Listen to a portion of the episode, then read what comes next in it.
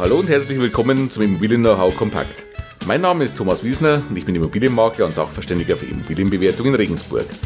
In dieser Folge geht es um das Thema das Ertragswertverfahren.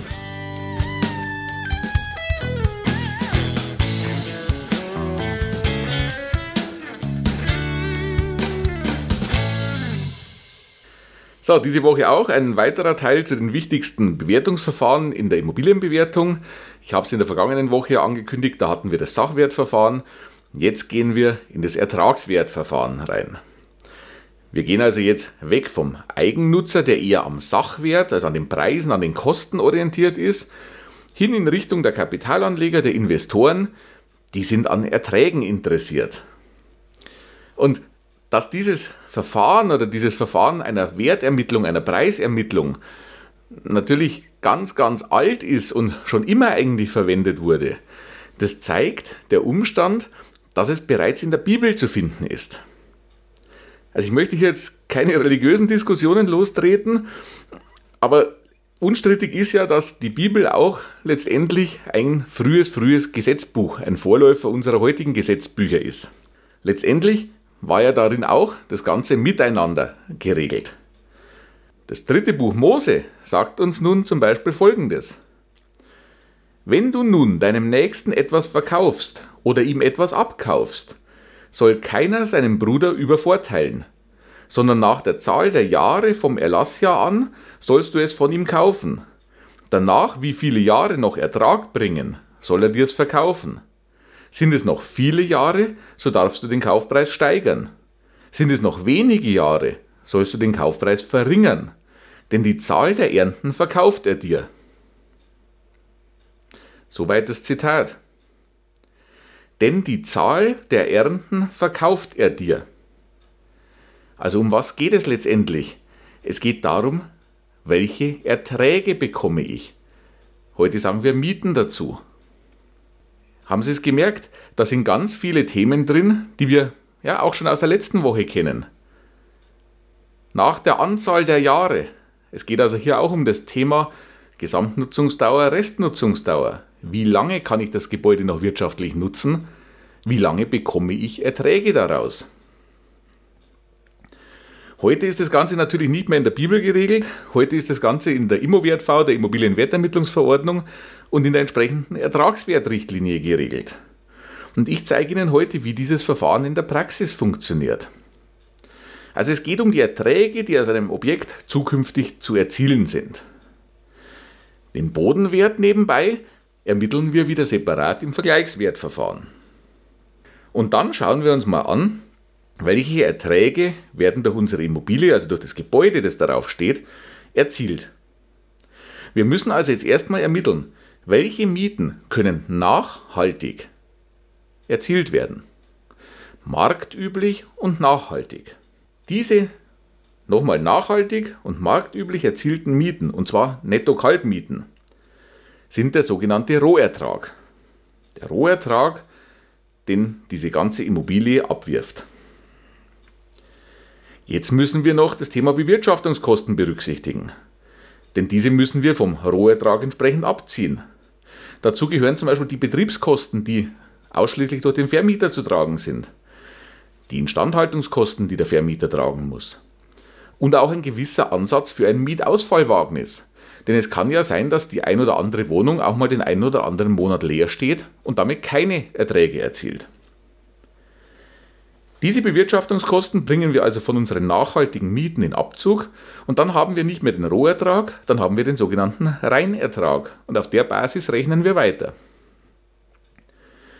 Wie beim Sachwertverfahren auch, brauchen wir jetzt also wieder die Gesamtnutzungsdauer und die Restnutzungsdauer. Ich habe es ja, wie gesagt, letzte Woche schon mal ausführlicher erklärt, aber für die, die die Folge vielleicht auch noch nicht gehört haben, nochmal kurz. Die Gesamtnutzungsdauer ist also die, die Zahl der Jahre, die ein Gebäude wirtschaftlich sinnvoll genutzt werden kann. Nicht die technische Lebensdauer, also bevor es einstürzt, sondern wie lange kann es wirtschaftlich genutzt werden und in diesem Fall natürlich auch entsprechende Erträge generieren. Und die Restnutzungsdauer ist natürlich die Zeit, verringert durch das Alter der Immobilie, die es jetzt noch genutzt werden kann, wirtschaftlich sinnvoll. Also vielleicht hören Sie auch in die vergangene Woche, wenn Sie es noch nicht getan haben, mal rein zum Sachwertverfahren. Da habe ich noch ein bisschen ausführlicher das Thema Gesamtnutzungsdauer und Restnutzungsdauer erklärt. Und jetzt geht es darum, wir brauchen eine gewisse Verzinsung dieses Kapitals. Weg von Ertragswert und aller Juristerei, ganz, ganz einfach gesagt. Versetzen Sie sich in die Lage eines Käufers.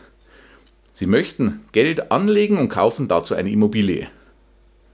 Durch den Kauf der Immobilie verlieren Sie erstmal Ihr Kapital, also das liquide Kapital wandert in die Immobilie, aber Sie bekommen monatliche Erträge daraus.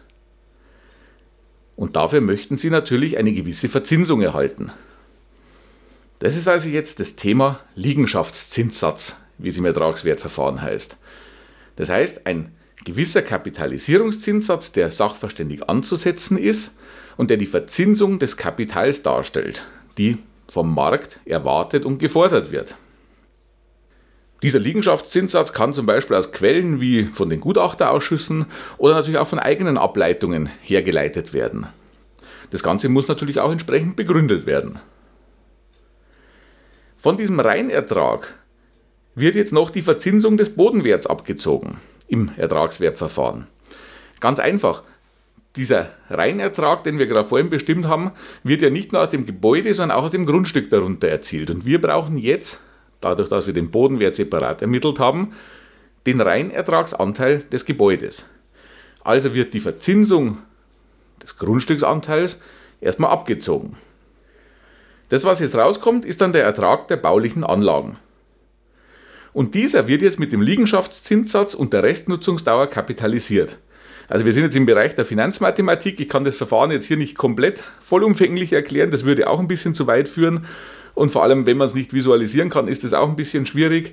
Da müssten Sie vielleicht mal, wenn Sie das ganz genau im Detail interessiert, mal dazu googeln. Googeln Sie mal nach Barwertfaktor, dann werden Sie da relativ schnell fündig.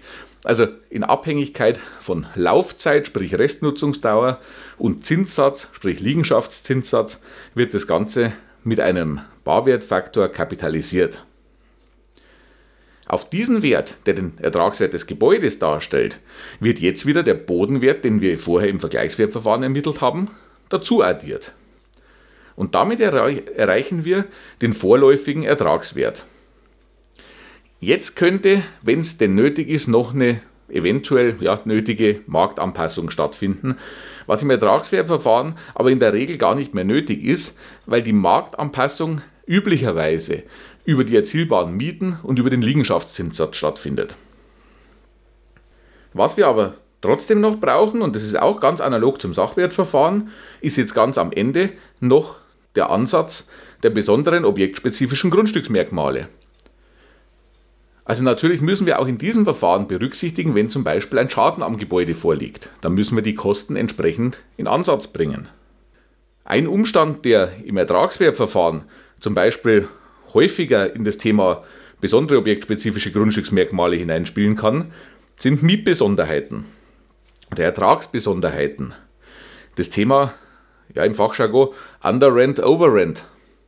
Ganz einfach gesagt, wenn Sie zum Beispiel für das Gebäude derzeit aktuell und in der Realität eine deutlich zu niedrige Miete bekommen, als marktüblich erzielbar wäre.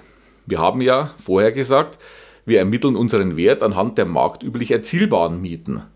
Wenn die Realität davon natürlich jetzt abweicht und vielleicht auch aufgrund Kappungsgrenze und so weiter keine zeitnahe Anpassung möglich ist, dann müssen wir diesen Umstand natürlich entsprechend berücksichtigen. Ist ja ganz einfach. Ein Käufer würde das ja auch berücksichtigen. Wenn Sie dem Käufer sagen, Sie können mit dieser Immobilie zwar so und so viel Euro im Monat Miete erzielen, könnten. Momentan bekommen Sie aber nur so und so viel und können das auch jetzt die nächsten paar Jahre nicht ändern. Dann wird er Ihnen nicht den gleichen Preis dafür bezahlen. Also muss so ein Umstand hier auch noch nach geeigneten Verfahren bewertet werden und in diesem Bereich besondere objektspezifische Grundstücksmerkmale angesetzt werden. Und dann haben wir den Ertragswert des bebauten Grundstücks. Das Ganze, wie gesagt, findet sich in der Immobilienwertermittlungsverordnung und in der Ertragswertrichtlinie wieder.